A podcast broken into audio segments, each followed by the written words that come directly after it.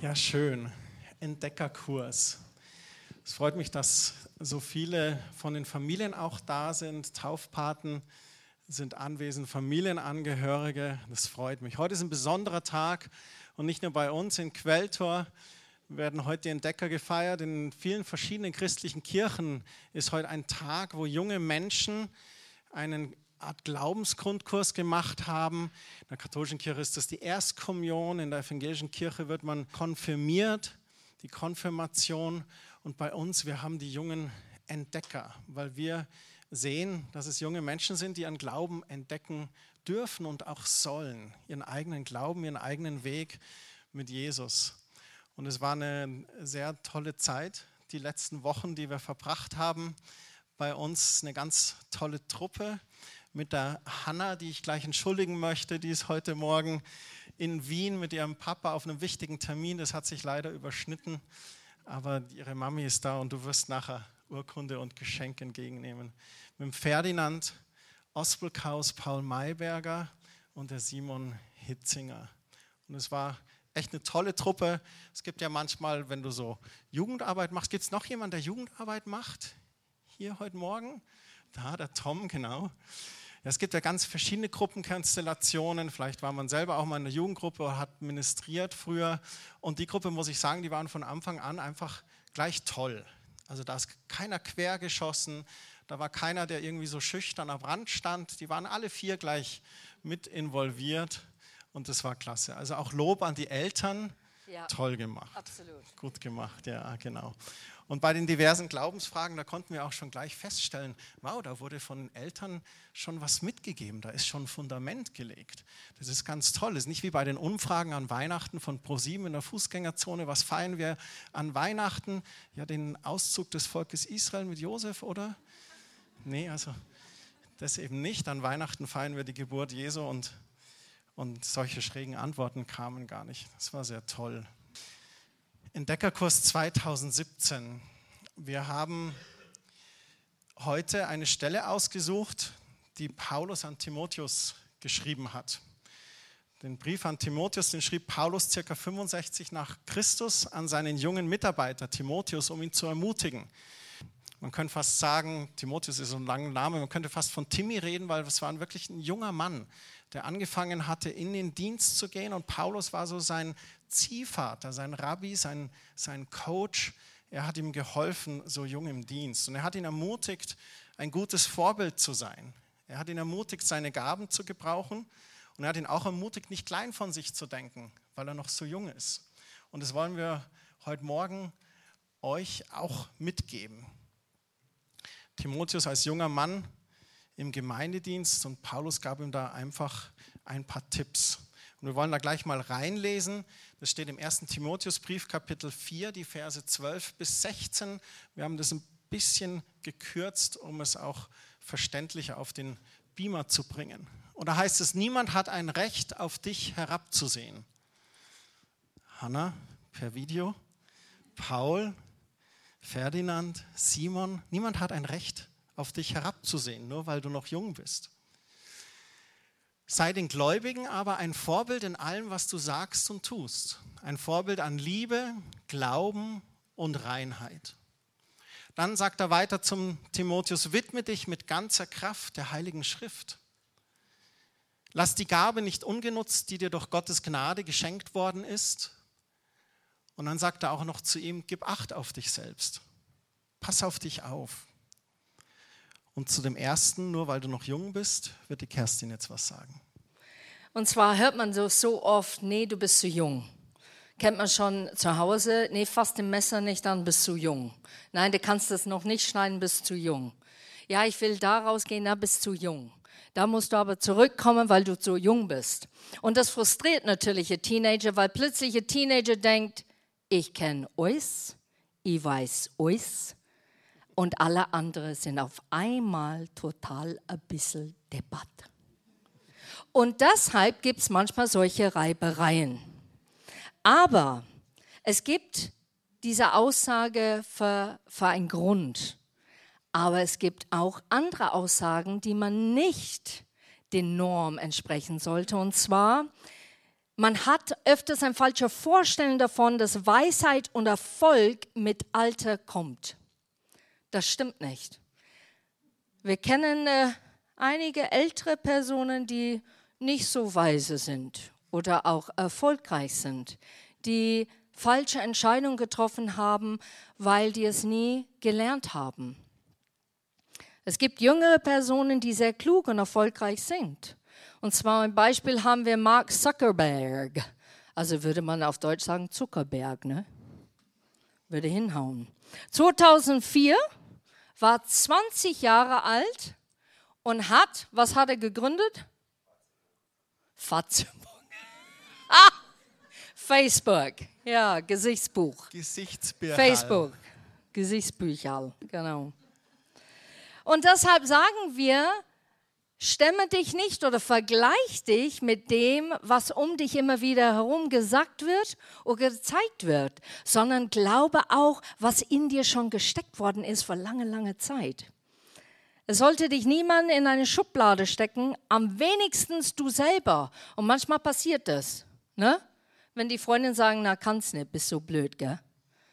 Kannst du, also kannst du überhaupt den Ball halten? Also motorisch bist du echt daneben, oder? Und dann denkst du, Mensch, das gibt's doch gar nicht. Ja, vielleicht bin ich das tatsächlich. Und dann steckst du dich selber in diese Schublade, weil alle anderen haben das schon vorher gemacht. Statt dass du an dich selber glaubst. Glaub an dich. Weißt du warum? Ferdinand, weißt du warum? Weil Gott glaubt an dich. Cool, gell? Ja. Gott glaubt an dich. Und er glaubt an die wunderbare Berufung Gottes auf Pauls, auf Simons, auf Hannas Leben. Und das ist so toll. Reife kommt, wie Paulus sagt, indem man Vorbild ist im Wort, im Wandel, Umgang miteinander, in der Liebe und im Glauben und in Reinheit.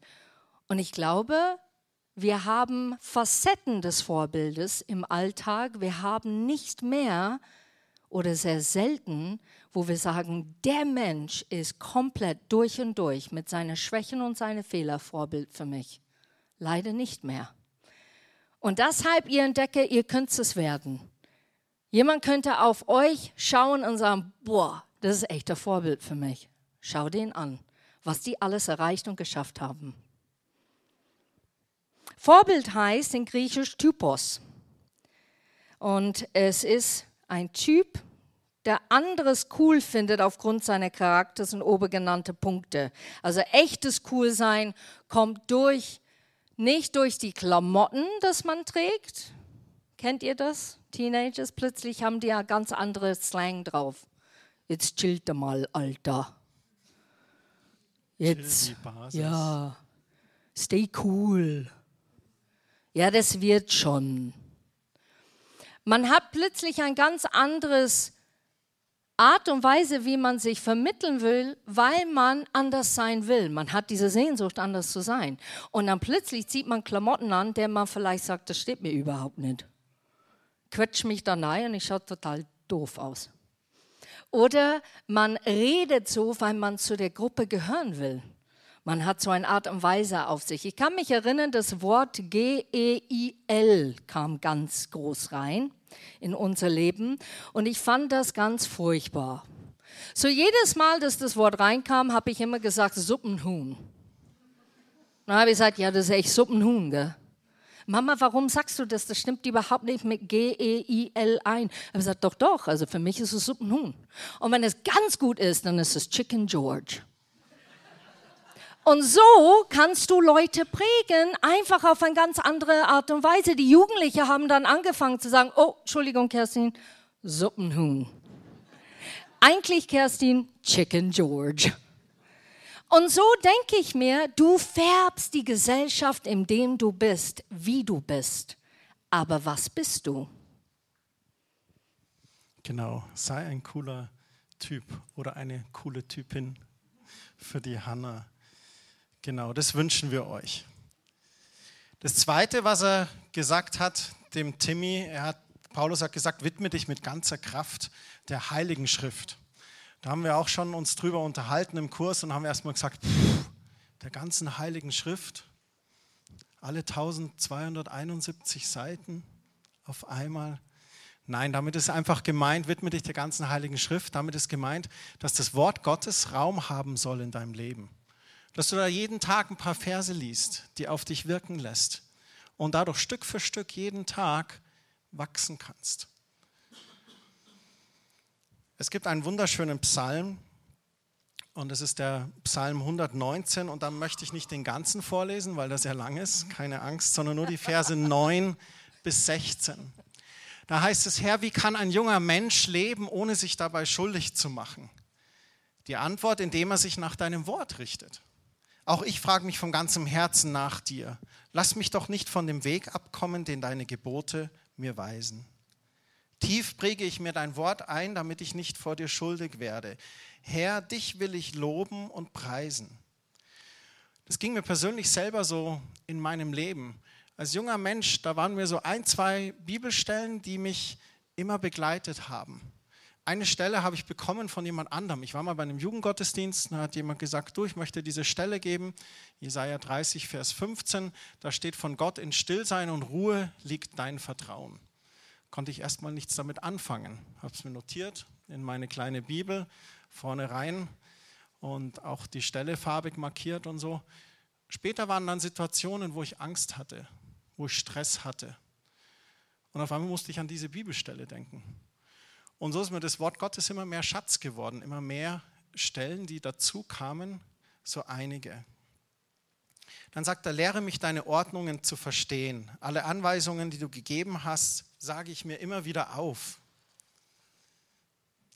Ein Leben nach deinen Geboten zu führen, erfreut mich mehr als jeder Reichtum. Ich denke über deine Fortschriften nach und halte mir deinen Willen vor Augen, denn deine Gesetze machen mich glücklich. Nie werde ich dein Wort vergessen.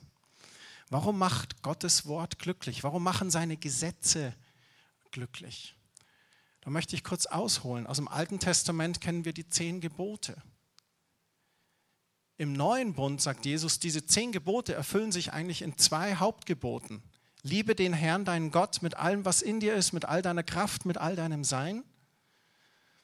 Und liebe deinen Nächsten wie dich selbst. Bei dem zweiten Gebot gehört auch noch dazu, sich selbst lieben zu lernen, sich selbst anzunehmen, geliebt zu sehen als von Gott. Und diesen zwei Geboten erfüllst du eigentlich all die anderen Gebote. Wenn du deinen Nächsten liebst, dann tötest du ihn nicht.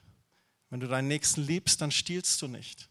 Wenn du deinen Nächsten liebst, dann begehrst du nicht die Frau eines anderen. Und wenn du den Herrn, deinen Gott liebst, dann heiligst du den Sabbat, den Ruhetag. Wenn du den Herrn, deinen Gott liebst, dann machst du dir kein Bild oder betest keine anderen Götter an. Und in dem Psalm, da drückt der Schreiber diese tiefe Sehnsucht aus nach Gottes Wort.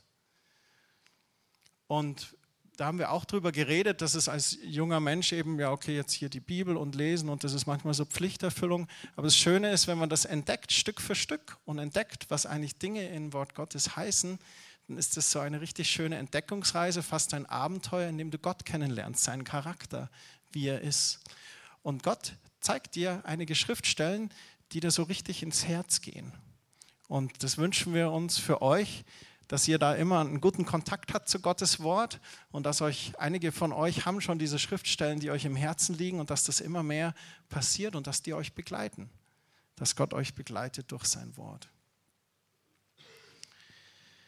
Gottes Gebote erfreuen mehr als Reichtum, seine Gesetze machen glücklich. Möchtest du glücklich sein, dann tauch ein in Gottes Wort. Gottes Wort ist mir so viel geworden in meinem Leben. Gottes Wort ist mir Frieden in Zeiten des Sturms gewesen. Gottes Wort hat mir Geborgenheit gegeben in Zeiten der Angst. Zum Beispiel, was sind Zeiten der Angst? Naja, wenn ich vor dieser Mathe-Schulaufgabe hocke du kriegst das Blatt und dann kommt im linken Auge so eine Träne hervor, im rechten Auge auch und du denkst, oh weh. Und dann kannst du beten und da gibt es eine Schriftstelle, die sagt zum Beispiel, wir haben Christi Sinn. Oder dann gibt es Schriftstellen, die sagen, dass der Heilige Geist uns Weisheit gibt. Und dass wir ihn sogar bitten dürfen. Wir dürfen Gott bitten um Weisheit. Und dann stehe ich vor dieser Schulaufgabe und sage, Herr, man kann auch Buße tun, man kann auch sagen, Herr, verzeih mir, dass ich nicht gelernt habe. Ist immer gut, Buße ist immer ein guter Anfang bei Gott. Und ähm, dann kannst du sagen, Herr, gib mir Weisheit, hilf mir hier. Oder beim Lernen, Herr, hilf mir hier zu lernen.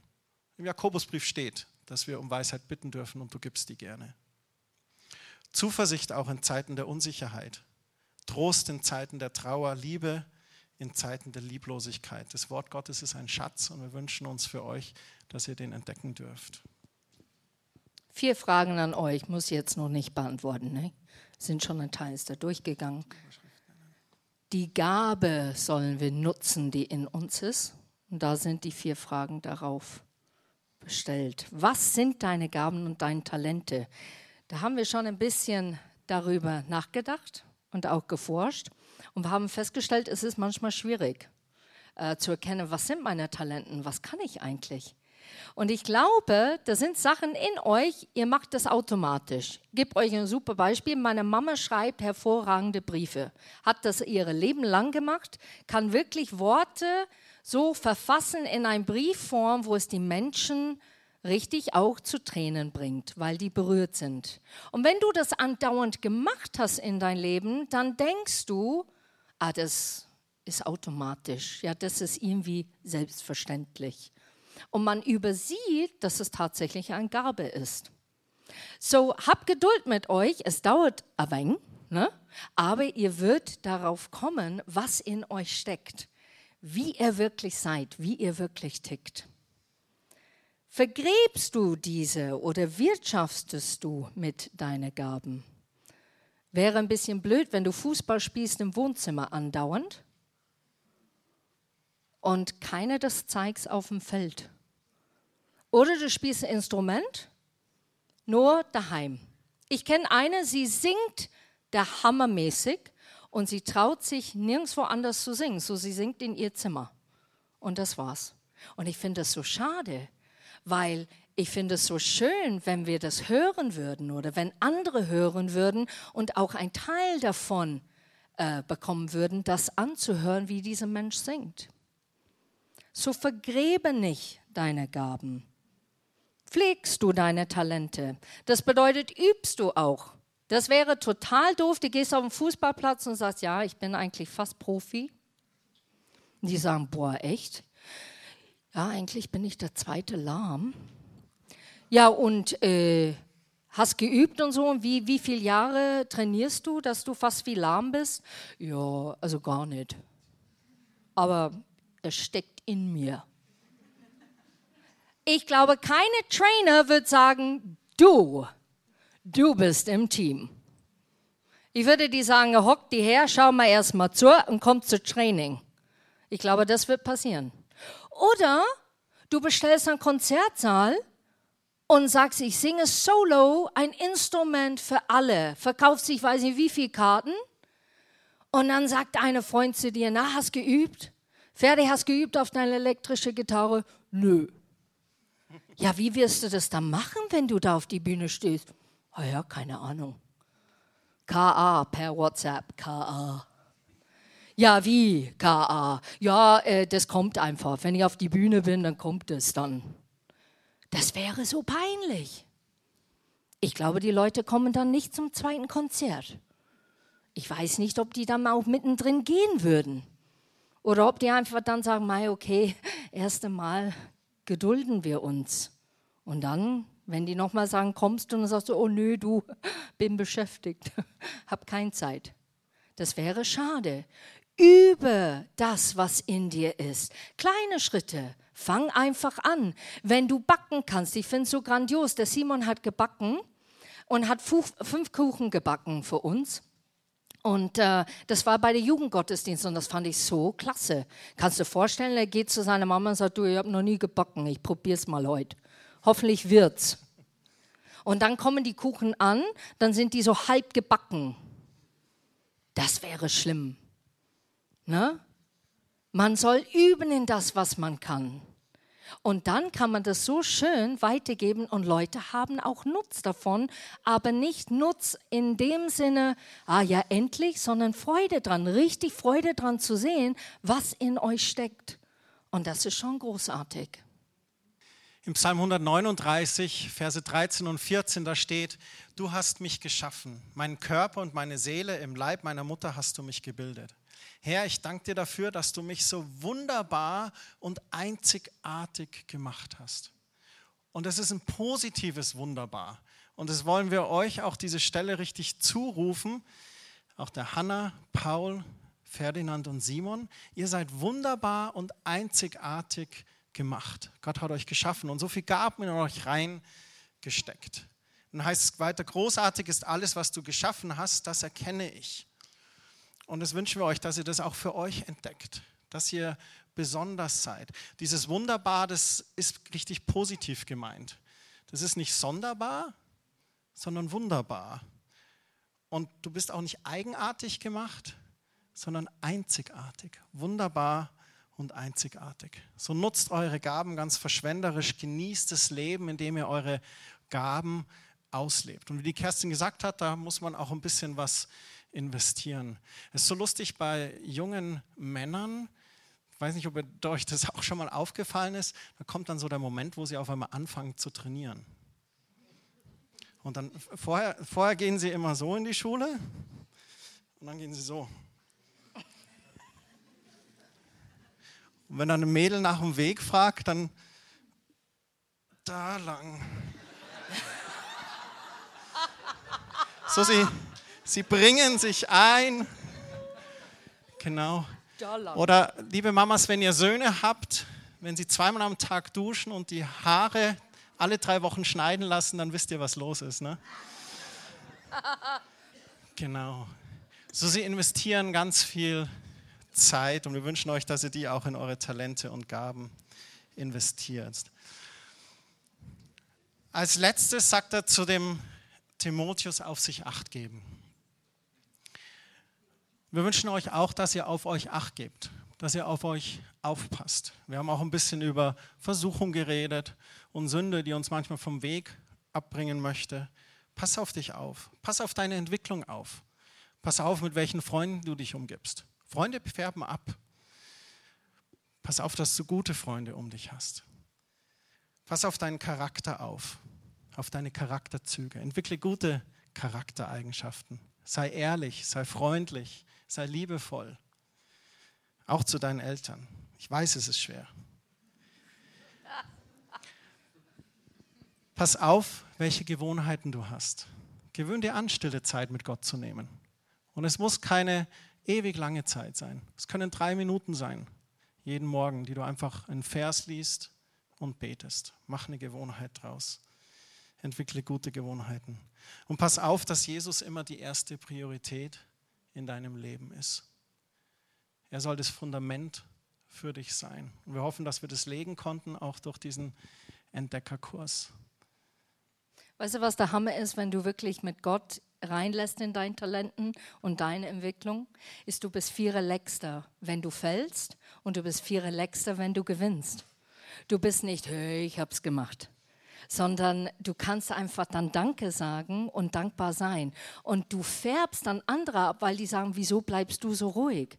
Warum bist du so souverän in diesem Moment, wo du nicht den ersten Platz leider bekommen hast? Oh, das ist okay, es gibt dann andere Mal weil man etwas in sich trägt und das ist Jesus, der uns richtig bei der Hand nimmt und uns hilft, diese Sicherheit zu schenken, die die Welt tatsächlich nicht geben kann, weil es sind Momente in die Welt, die das Seele füttern, ne? der Tank der Seele quasi füllen, aber das wird sehr, sehr schnell leer. Und deshalb brauchen wir Jesus. Wir brauchen ihn. Wir brauchen ihn bei der Hand zu packen und sagen, du gehst mit mir, gell? Du hilfst mir dabei. So ist es.